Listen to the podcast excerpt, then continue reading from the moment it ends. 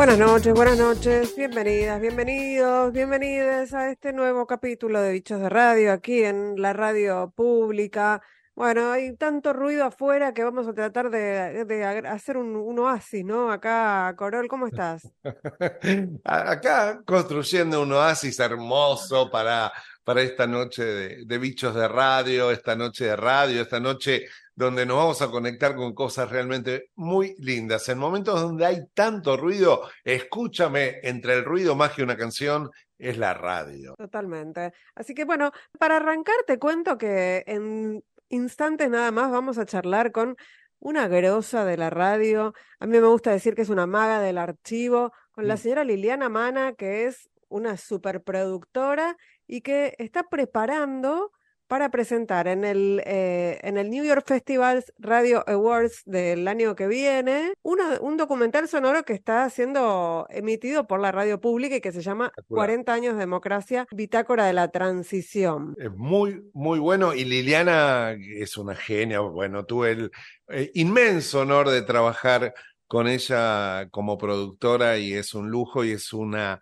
es la radio, es la radio y es el, el arte puesto al servicio de la radio y viceversa. A mí me encantan el laburo y que en la radio pública se esté llevando adelante todo este trabajo con documentales que nos dejan eh, realmente muy bien eh, a la hora de informarnos, de conectarnos y de concursar en festivales como el de New York, donde Liliana eh, lleva producción de todo el equipo de la radio y realmente la, la rompemos, la rompemos. Sí, de hecho, el año pasado se trajo el oro eh, con Juego de Imperios, Malvinas 1982, colonizados por la dictadura, y de ahí, bueno, tiene un montón, tiene un montón más, no sé cuántos, más de 10 tiene de estos premios. Vamos a hablar con ella de eso y de radio, ¿no? Es, es, la, mira, te digo, yo vine hoy para eso.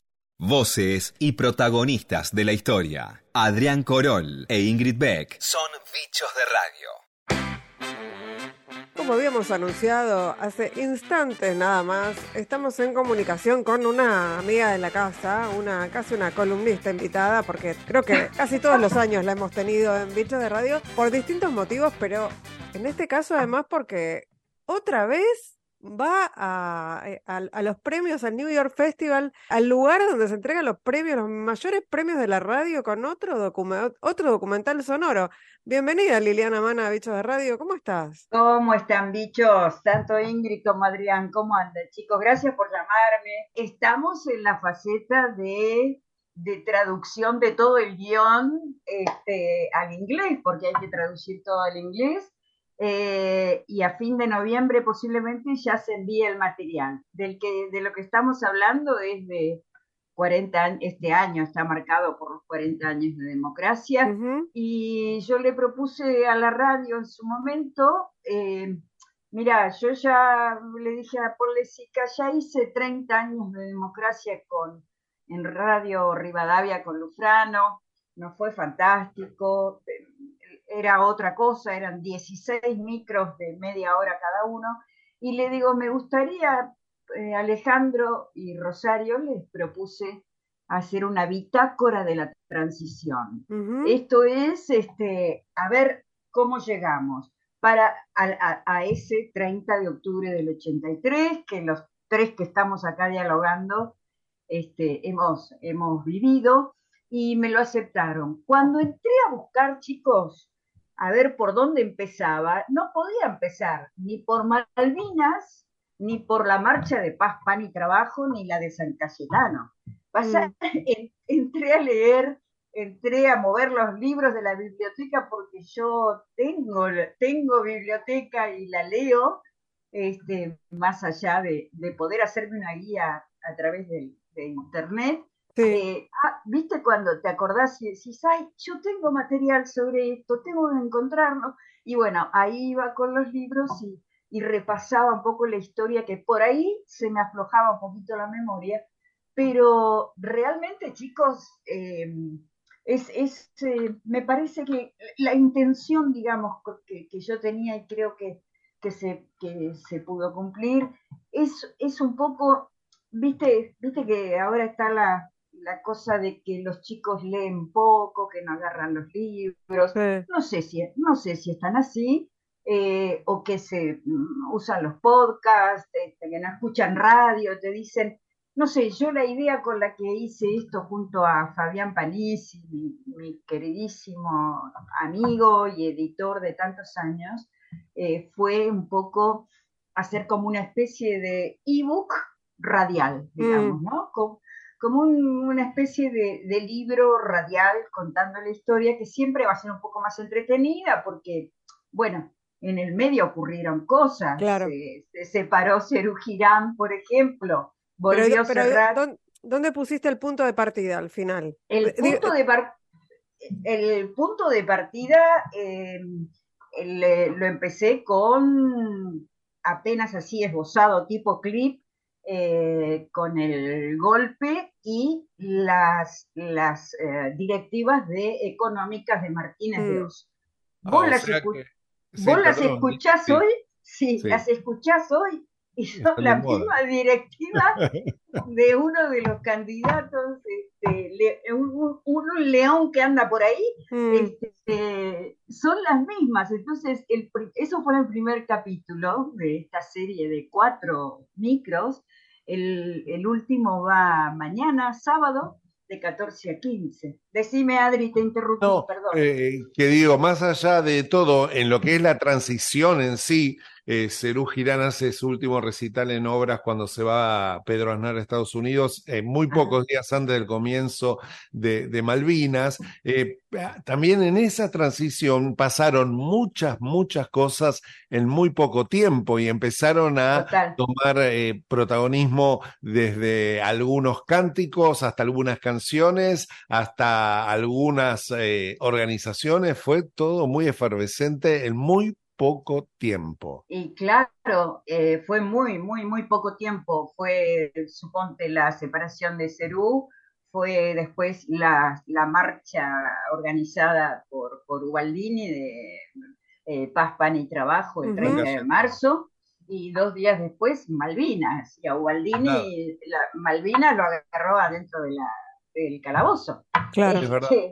Más. Así que este, realmente, y después todas las cosas por ejemplo, el año, la transición entre el 81 y el 82, chicos, eh, hay cosas como em, este, las, las este, pequeñas apariciones que hacía un, político de raza criticado, amado, que fue Ricardo Balbín, ¿no? Hay, un, hay una frase de, de, don Ricardo Balbín que, que dice, yo nunca vi llorar a un dictador, dice, ¿no? Con esa dialéctica, esa oratoria que él tenía mm. este, para, para sus discursos. Digo, no pudo ver la llegada de la democracia porque falleció antes, pero eh, también hubo muchas consultas a algunos protagonistas, ahí, ahí van a encontrar en, a lo largo de los, de los cuatro capítulos eh, que ya van a estar colgaditos de la página en la radio prontito y en Spotify también.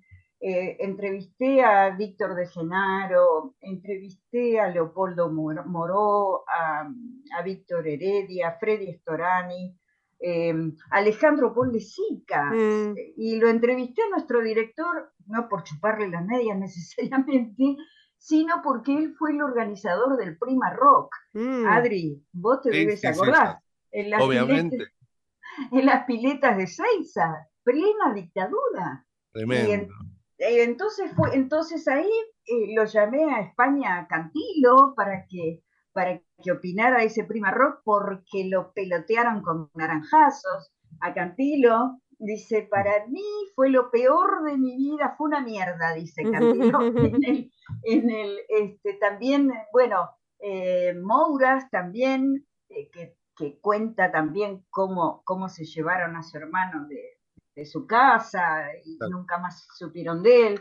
Y también está Jesús Rodríguez, Estela de Carlotto, Tati Almeida, Fernández Mejide, eh, Hugo Anguita, que Hugo Anguita explica cómo nadie lo del pacto sindical militar denunciado, denunciado por los radicales en plena campaña y después la entrega del poder, ¿no? Eh, estamos hablando con Liliana Mana, que es, además de todo esto que está contando, sos una maga del archivo, ¿no? Porque Soy, soy, sí, me encanta, me encanta. es la radio. es la radio, es, es este, soy una, ¿cómo te puedo decir? Una defensora total de, de la memoria, Mm. eh, eh, pero la memoria para todo. Yo eh, a mí todo esto me hace revivir, como todo esto yo lo viví, digamos, y lo viví trabajando. eh, yo me vine a Buenos Aires de Tandil en el año 70, así que estudié periodismo eh, tres años en el grafo y después locución, y no paré de trabajar en radio, no paré de trabajar. Así que me tocó todo, me tocó todo, me tocó esperar el colectivo a las 5 menos cuarto de la mañana y que pasara el patrullero de la, de la, de la policía de acá de mi barrio, de la quinta, y que me dijera, ¿dónde vas, nena? Y yo se me ocurrió decirle, me voy al trabajo. ¿Y en qué trabajas?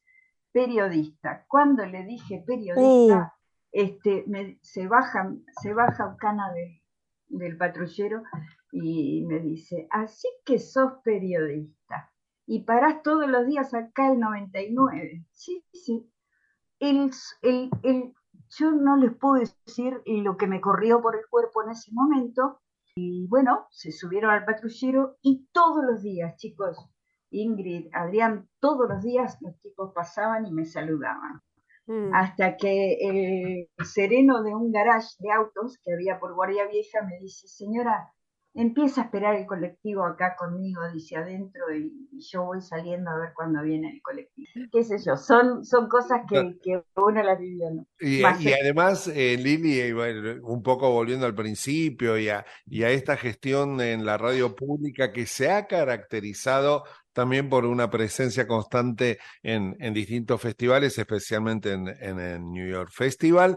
Eh, vos, eh, como decía Ingrid, eh, tenés una gran experiencia en festivales. Puntualmente en ese festival ya te tendrían que dar directamente un lugar para quedarte a dormir.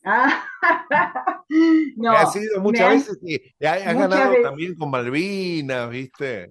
He ganado también en la época en que fui productora durante 15 años de Nelson Castro, eh, atesoro 14 New York Festival, atesoro 14 premios acá en mi casa. Y la verdad es un orgullo, siento un orgullo muy grande porque en el 90% de los casos, ya sea en la gestión de Nelson o en la gestión en que trabajé con Rosario Lufrano, siempre en el rubro documental histórico o asuntos sociales, que yo, como, nos pasó, por ejemplo, con el de, de la Rúa, que eh, 2001, eh, un final anunciado se llamaba, que lo, lo hice para Radio Nacional, lo hicimos con Fabi, este, siempre competíamos con la BBC de Londres y cuando íbamos a recibir los premios, eh, claro, la BBC de Londres era una mesa completa de, de productores, ¿no?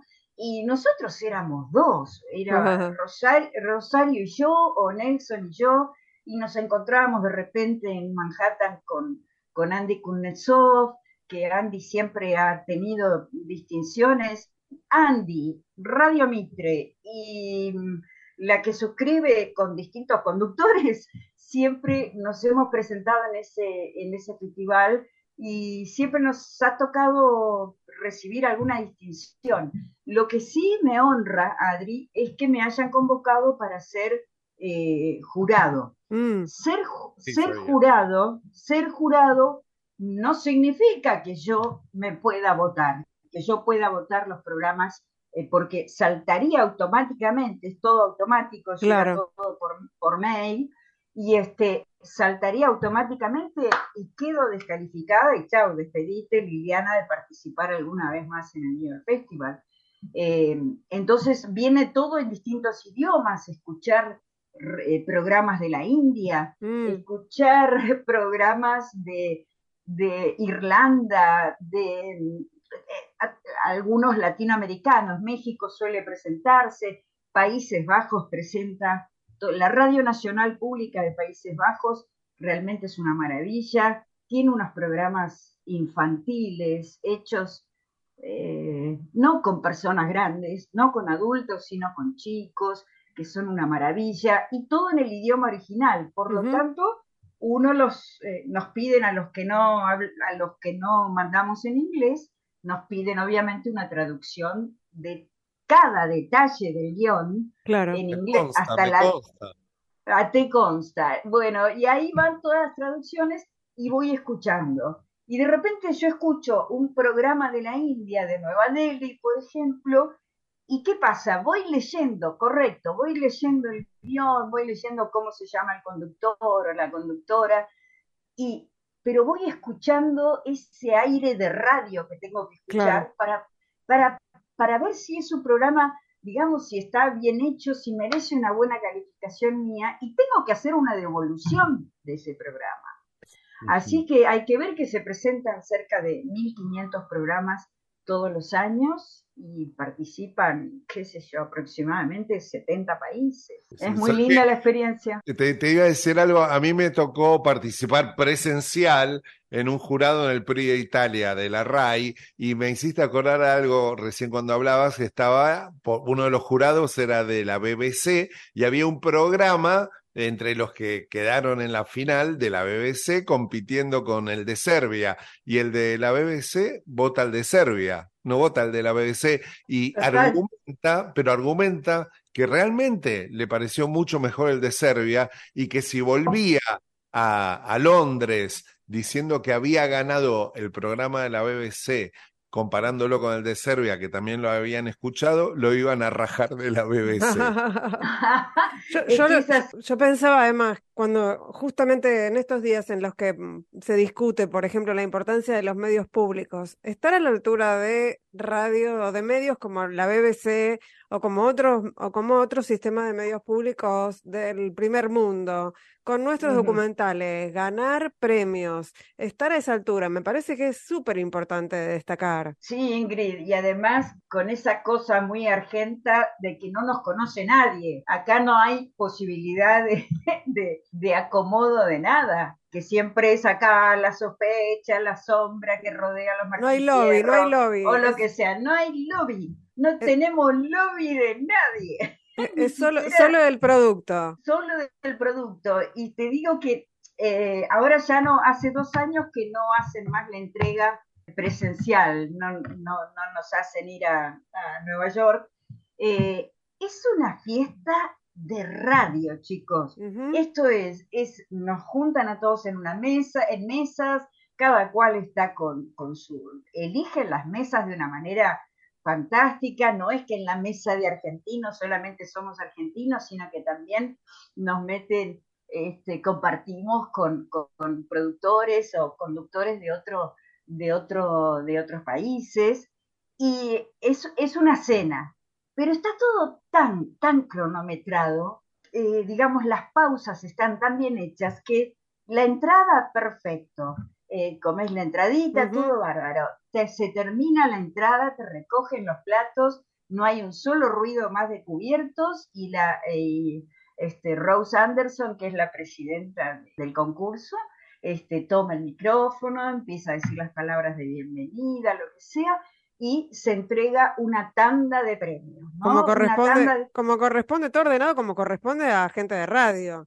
Donde el tiempo está de radio. El tiempo está pautado y es así.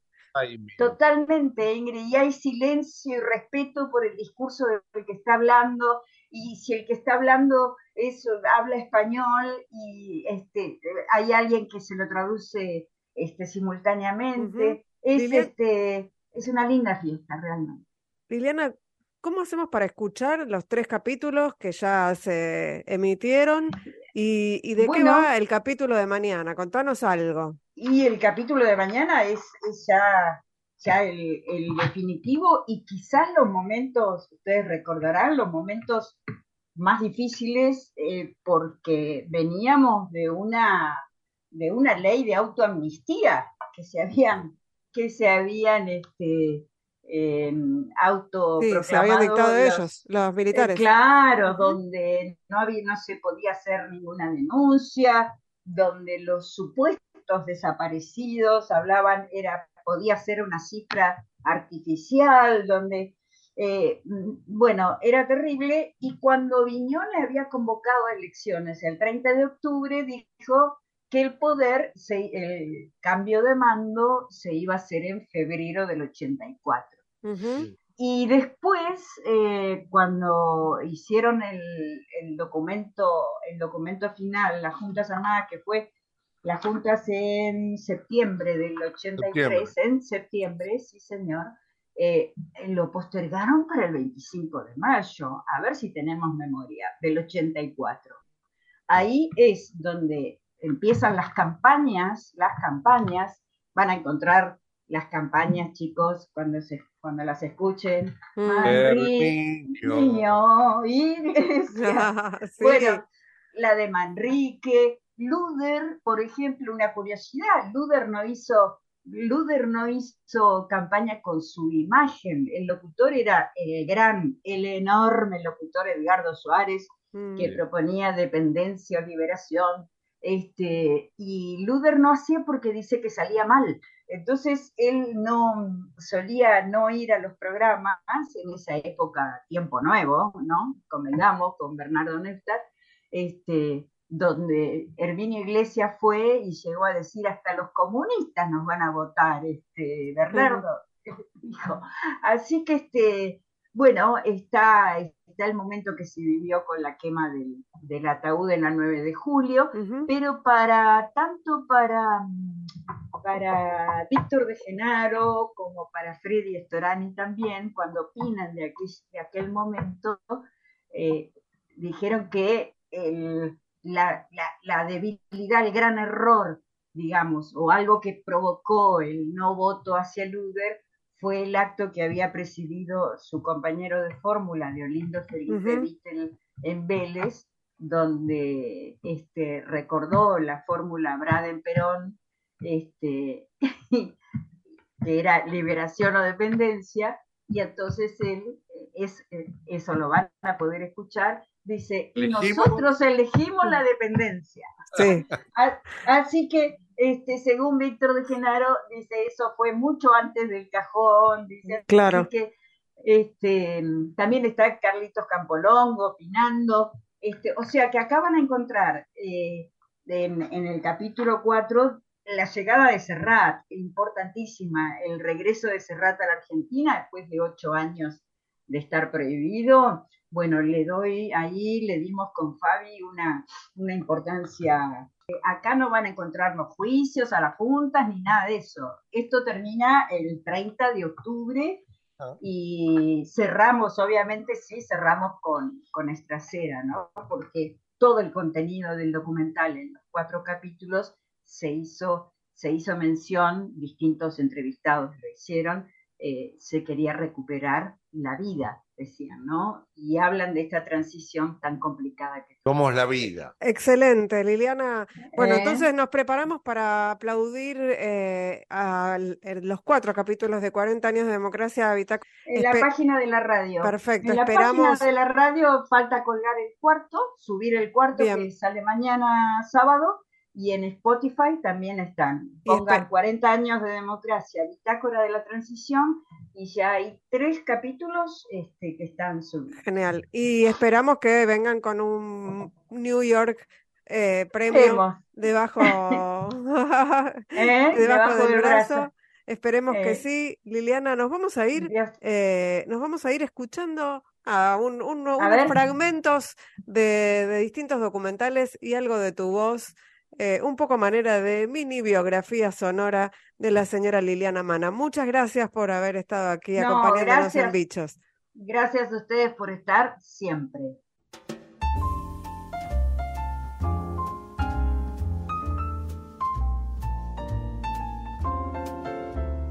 Creo que aquellos cuatro locos de la azotea que el 27 de agosto de 1920 tiraron unos cables en la terraza del Teatro Coliseo de Buenos Aires y un um, aparatito de los que usan los hipoacúsicos tirado como micrófono al, escenario del Coliseo para que pudiera escucharse la ópera Parsifal de Wagner, merecen a los que amamos la radio toda nuestra admiración.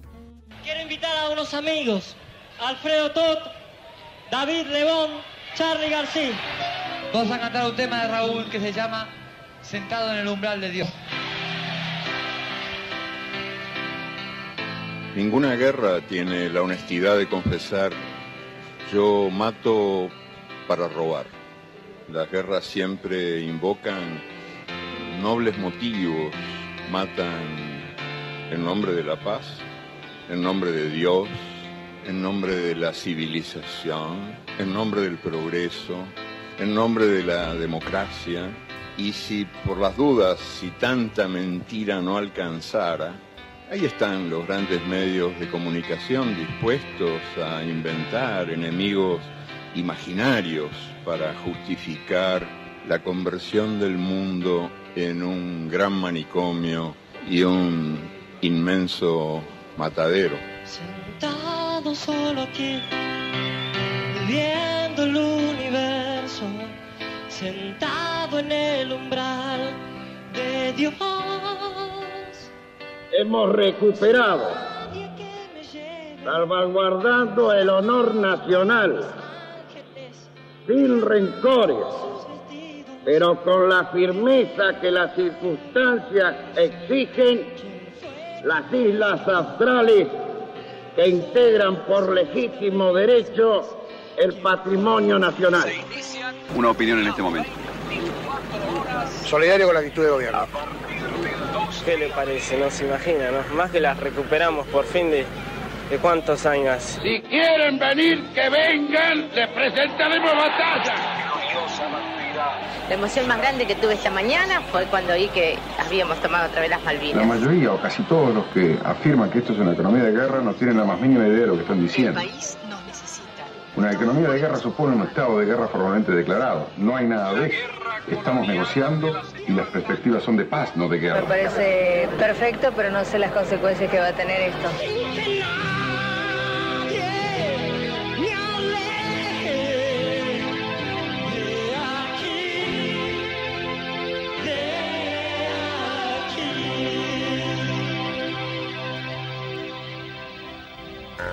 Malvinas 40 años. 40 años. Nuestros héroes indígenas. Las otras voces. Las otras voces.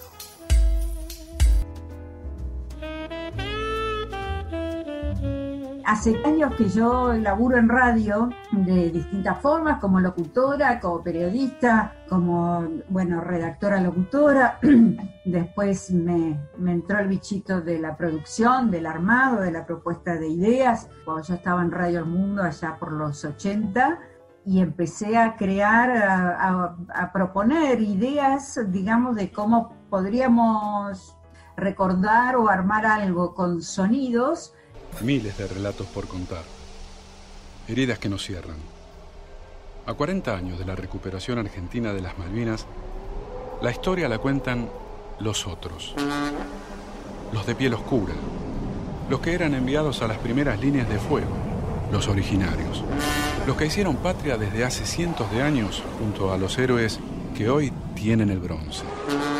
A toda luz de los pueblos originarios participaron en las Islas Malvinas y quizás le haya tocado el destino de mayor riesgo a muchos, que es el de carne de cañón, como quien por ahí se dicen en términos de, de batallas, ¿no?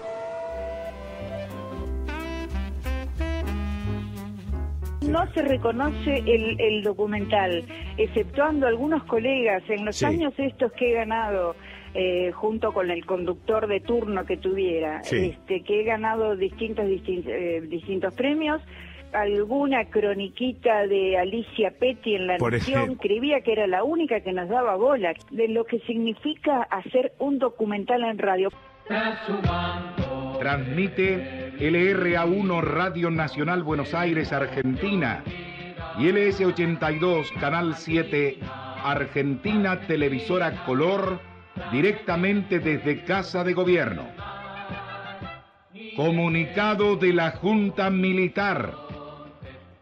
La Junta Militar, como órgano supremo del Estado, comunica al pueblo de la nación argentina que hoy la República, por intermedio de sus Fuerzas Armadas, mediante la concreción exitosa de una operación conjunta, ha recuperado las Islas Malvinas, Georgias y Sandwich del Sur para el patrimonio nacional. Se ha asegurado de esta manera el ejercicio de la soberanía argentina sobre todo el territorio de las mencionadas islas y los espacios marítimos y aéreos correspondientes. Una opinión en este momento. Solidario con la actitud de gobierno. ¿Qué le parece? No se imagina, ¿no? Más que las recuperamos por fin de, de cuántos años. Va, más en sí. Feliz, chocha, una alegría muy grande. Estoy muy feliz, orgullosa. La emoción más grande que tuve esta mañana fue cuando vi que habíamos tomado otra vez las Malvinas. Sobre lo que está ocurriendo me parece perfecto, pero no sé las consecuencias que va a tener esto. Ir contra todos los molinos de viento, porque realmente soy de las que piensa que eh, la radio va a seguir existiendo. La radio no es un aparatito solamente, ni es un gran edificio con muchos estudios y operadores y productores y locutores. La radio hoy va va a seguir escuchando, va a seguir siendo radio por siempre a través de las plataformas que surjan de ahora en más y de las que están ahora en vigencia. Ingrid Beck y Adrián Corol son bichos de radio.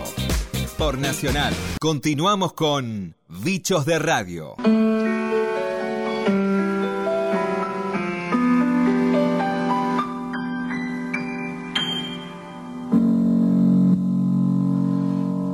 Alma, si tanto te han herido,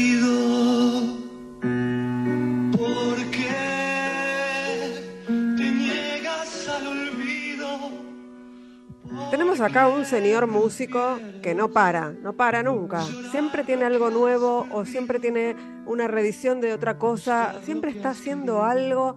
Qué maravilla el señor Fito Páez, ¿no? Tenés razón, ¿eh? y en estos últimos tiempos eh, se lo ve muy activo, conectado con cosas realmente geniales. Uno puede pensar, no sé, eh, en el Colón eh, de García en su cumpleaños, en sus reediciones, en los 40 del amor, en, eh, o sea, en, en todo, en todo lo que uno Sí. quiera, en los 30 del amor, en lo- todo lo que uno quiera, pero en la serie, pero además Sí.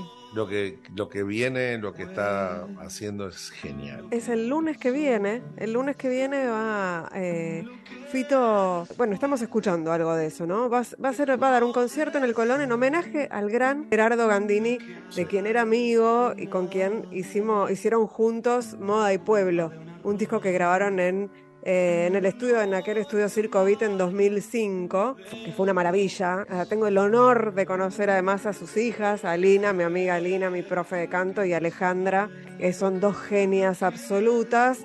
Así que estoy cerca de, de- todo eso y me parece sú- súper emocionante este retorno ¿no? al Paez Gandini, eh, en este caso en el Colón. Eh, el concierto se llama Gandini Páez desde el alma. Y bueno, se cumplen 10 años de la muerte de Gerardo, ¿no? Vuelve a, vuelve a, a ese concierto de Páez con arreglos de, de Gandini para ensamble instrumental de cuerdas y piano y va a recorrer entonces, como decía, ese disco Moda y Pueblo de 2005 y por supuesto va a surfear otras colaboraciones que hicieron entre los dos. Es espectacular y yo quiero ir. ¿eh? La verdad no deberíamos perdérnoslo. Vamos a Vamos a decir quiénes van a estar. Vamos a nombrar a quiénes van a estar eh, este próximo lunes allí en el Colón. De la mano de Fito van a estar eh, Elías Gurevich, Concertino, Serdar Geldi Muradov, Matías Grande, Lucía Herrera, Manuel Quiroga como primeros violines, Natalia Cabello, Jorge Caldelari, Alma Quiroga, Rodrigo Beraldi como segundos violines, Denis Golovín, Eliseo Oreste, Brenda Zimmerman en las violas, Melina Kirkiris, Bruno Bragato, Marina Arreiseigor en los chelos, violonchelos, Julián Medina en el contrabajo y Fabi Cantilo, Ernesto Jodos y Mariano Otero van a ser los artistas invitados. Se están Eh, viendo mucho, ¿viste? Con Fabi. Con Fabi y Fito este último tiempo se encontraron muchísimo. Flor, flor, flor de orquesta. no es una orquesta, me parece, no sé Flor cómo se reloj. dice. Toda esa gente que va a estar tocando este discazo Moda y Pueblo, esta, esta revisita a Moda y Pueblo, Paez Gandini, el lunes que viene en el Colón.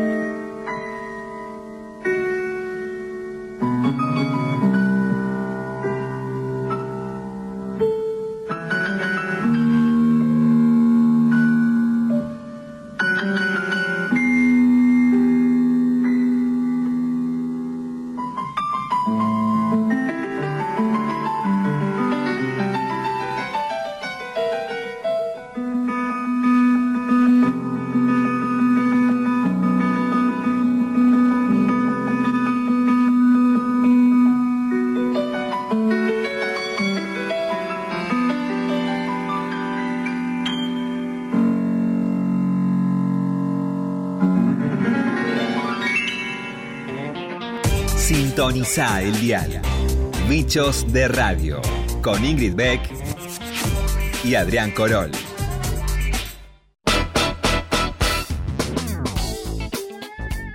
Y bueno, bueno, bueno, ustedes tienen el almanaque a mano y ya saben que se viene otro 17, otro 17 de octubre. 17 de octubre, podemos decir que podría, el, es la fecha de nacimiento tal vez de, del peronismo, aquel 17 de octubre de 1945, eh, cuando una, una movilización popular de obreros, de sindicatos, de gente que venía eh, desde distintos puntos, eh, confluyó en la Plaza de Mayo para exigir la libertad de quien se encontraba preso, que era el entonces coronel Perón, exigencia uh -huh. que además obtuvo, ¿no? Porque obtuvo la libertad de Perón y ahí es donde nace eh, lo que se conoce ya como el Día de, de, la Lealtad, esa fecha fundacional, fecha histórica en la República eh, Argentina, un, un, un, día realmente histórico. Ustedes saben que Perón estaba en la, en la isla Martín García, que fue realmente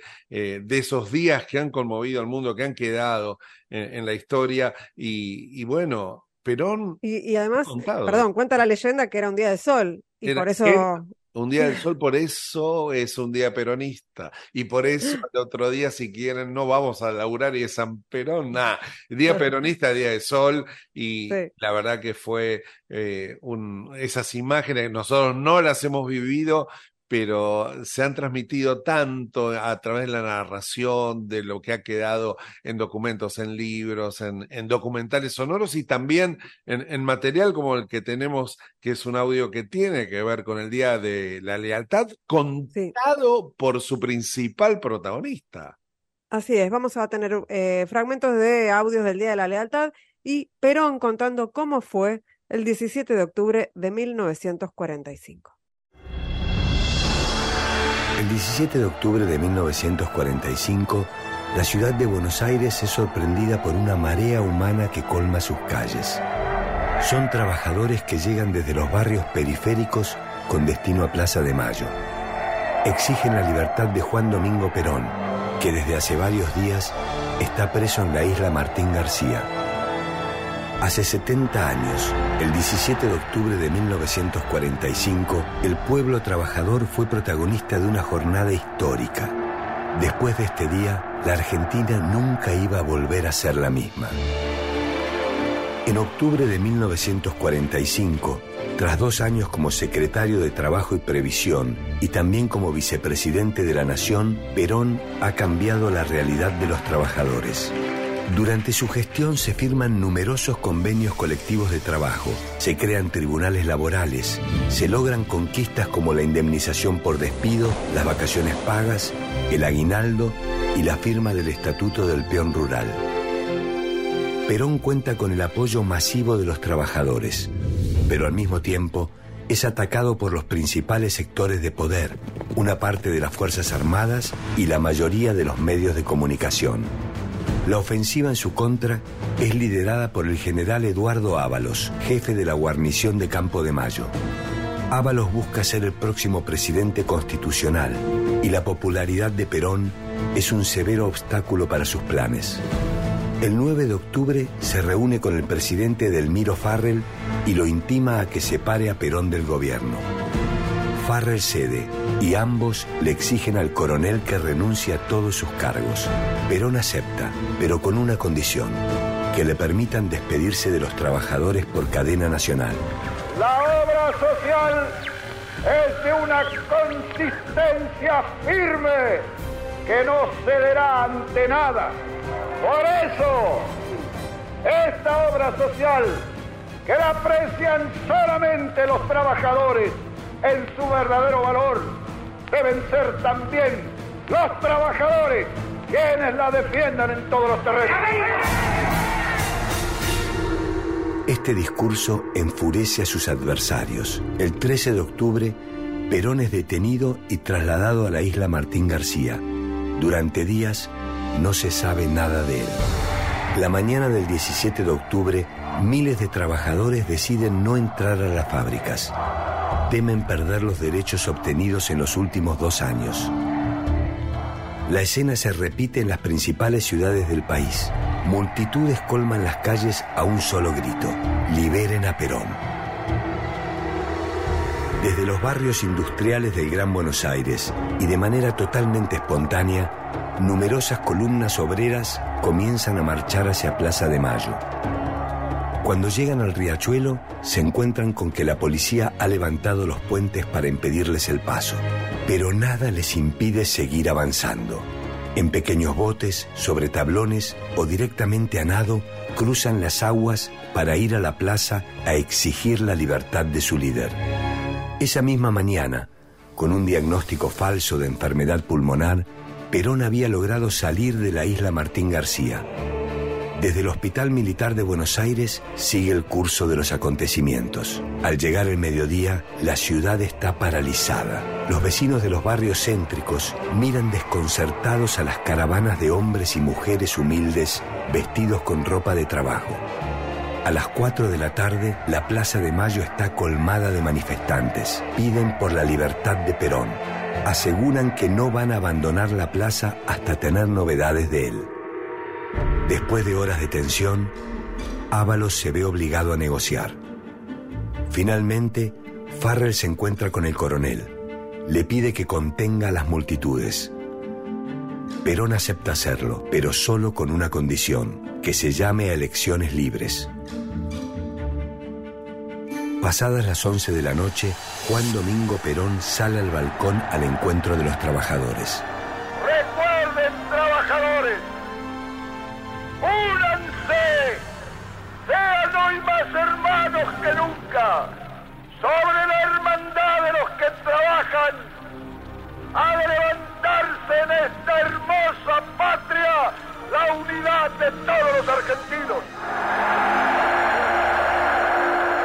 17 de octubre de 1945 comenzaba un tiempo nuevo, de lucha, de conquistas y ampliación de derechos, y también de bienestar y felicidad. Los que hasta entonces eran invisibles irrumpen en el centro de la vida política y consagran a Juan Domingo Perón como su líder. Un día como hoy, hace 70 años, la historia argentina cambiaba para siempre.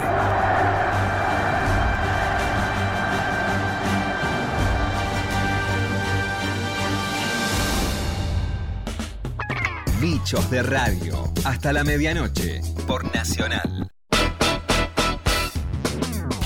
Tú sabes, Adrián, que hace un tiempito, mi amiga Marina Bius, a quien entrevistamos aquí a propósito de su, del podcast eh, sobre el año 1983, Sí. me contó que estaba trabajando en un podcast para Radio Ambulante, que es, bueno, una, para mí es un, uno de los medios más grosos que hay en términos de, de producción de Para podcast. ¿no? Y de, y de archivo sonoro. Eh, y que estaba trabajando en un podcast con una historia increíble. Eh, había encontrado a- en una, en una nota que había ido a hacer en el Colón, justamente hablando del Colón, a María Castillo de Lima. María Castillo de Lima es una cantante que está en el Colón y que eh, es una persona trans. Ah, Entonces, eh, claro, cuando le- le empezaron a preguntar algunas cosas sobre su identidad, bueno, eh, ¿qué pasaba con su voz, no? Porque una de las cosas más difíciles para las personas trans y travestis es trabajar con la voz. Bueno, hay mucho de esto contado en este podcast La Voz de María, que produjo Marina Biuso junto con Aneris Casasus para Radio Ambulante. Así que acá le- les regalamos un, un poco de este podcast La Voz de María. Vamos a decir todos los créditos. En la edición Camila Segura y Luis Fernando Vargas. En la verificación de datos Bruno Celsa. En el diseño de sonido Andrés Aspiri. La música es de Ana Tuirán. Y la ilustración de- del podcast es de Laura eh, Jean. Así que vamos a escuchar Dale. este podcast, La Voz de María. Vamos. Esto es Rambulante desde NPR. Soy Daniel Alarcón. La historia de hoy ocurre en el Templo de la Lírica Argentina, una joya arquitectónica de los primeros años del siglo XX, emplazada en el centro de la ciudad de Buenos Aires, el Teatro Colón. Plácido Domingo, José Carreras, María Calas, Luciano Pavarotti, todos los grandes de la ópera han pisado este escenario. Dicen los expertos que el Colón tiene una acústica única, una de las mejores del mundo, al nivel de teatros como la Scala de Milán, la Ópera de París, el Metropolitano de Nueva York. Cuando me senté en esa sala, tuve una sensación como de que los sonidos me podían tocar el cuerpo. María Castillo de Lima es cantante del coro del teatro y recuerda perfectamente la primera vez que se presentó ahí. El momento en el que se abre el telón y te encontrás con la inmensidad, es como estar, no sé, ante el espacio. te da esa sensación de estar como fuera de la Tierra y ver la inmensidad del universo. El Colón, un universo que puede albergar a casi 3.000 personas, un público en general selecto, elegante y elitista, capaz de abuchear una apuesta que no consideran a la altura del teatro. Incluso capaz también de molestarse si algún asistente menos acostumbrado a la etiqueta aplaude cuando no debe. Es un lugar al margen del tiempo, en donde lo clásico es lo que domina. Obras conocidas, artistas consagrados, puestas tradicionales. Un teatro que trata de abrirse a otros públicos, pero no lo logra del todo. María llegó a ese mundo desde otro completamente diferente. Nació en Sao Paulo, Brasil, en 1985 y creció con los hits de Roberto Carlos que escuchaba su mamá Eunice. Y recuerdo que también mi mamá cantaba y a mí, con dos años, dos años y medio, también me gustaba ya cantar. Trataba de imitar a su mamá y a todos en la familia les parecía muy simpático. También estaba la influencia musical de su papá argentino, Eusebio, María era todavía muy chica cuando la familia se mudó de Brasil a un barrio en la periferia de La Plata, en la provincia de Buenos Aires, pero se acuerda de las reuniones en la casa de su abuela, cuando sus tíos tocaban las guitarras y el acordeón. Y claro, estaba la radio, la escuchaba en su casa. Un día dio vueltas al dial una infinidad de veces, hasta que encontró una emisora que la fascinó. La 96.7.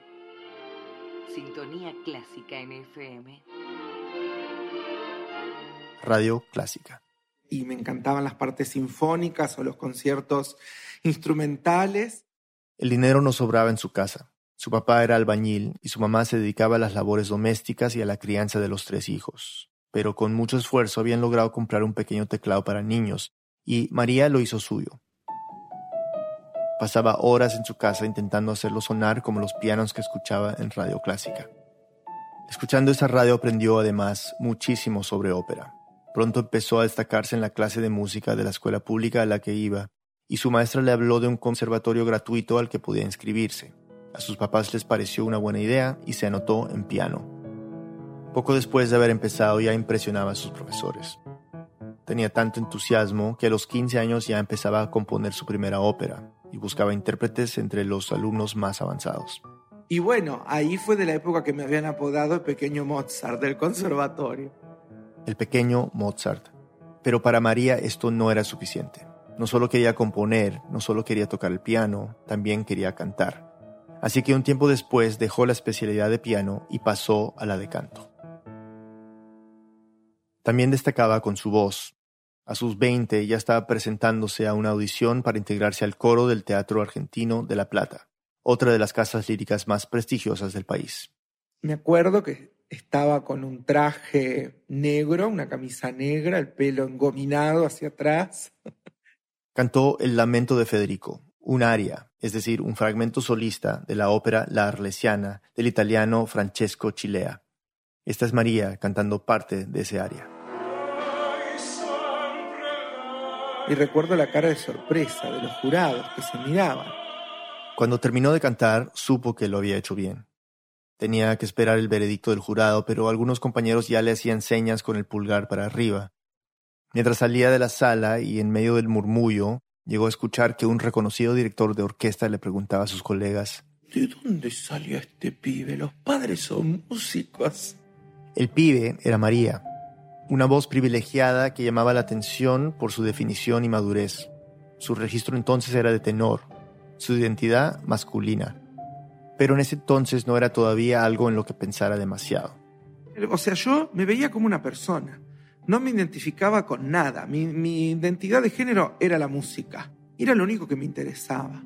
Y era tan buena que consiguió el puesto con facilidad, y fue tenor del Teatro Argentino de La Plata durante dos años. La música estaba primero, pero las preguntas internas fueron llegando. Lentamente se fue dando cuenta de que su identidad era femenina. Y esto fue una bisagra, pues cuando María supo que era María, supo también inmediatamente que no estaba dispuesta a vivir su identidad si eso implicaba dejar de ser cantante. Para ser María tenía que tener la voz de María. Antes que nada, vamos con una pequeña clase de canto. Lo primero que hay que saber es que los registros vocales están divididos por género. Hay algunas excepciones, pero en la amplia mayoría de los casos el sexo de una persona resulta determinante a la hora de clasificar una voz. Se trata de una cuestión biológica, de las cuerdas vocales. Hay tres cuerdas consideradas masculinas y tres femeninas. Pueden sonar similares para muchos, pero el oído entrenado escucha grandes diferencias. María y los cantantes de la Royal Opera House de Londres nos explican. En los hombres, el registro de bajo es la voz más grave. El registro de barítono es la voz del medio. El registro de tenor es la voz más aguda. En las mujeres, la voz más grave es el contralto. Luego viene mezzosoprano. Y la voz más aguda, que es la de soprano.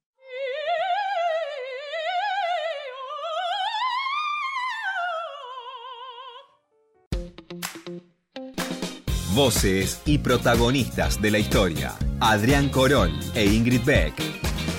Son bichos de radio. Se terminó este programa y no- nos vamos a reencontrar el próximo viernes preelectoral.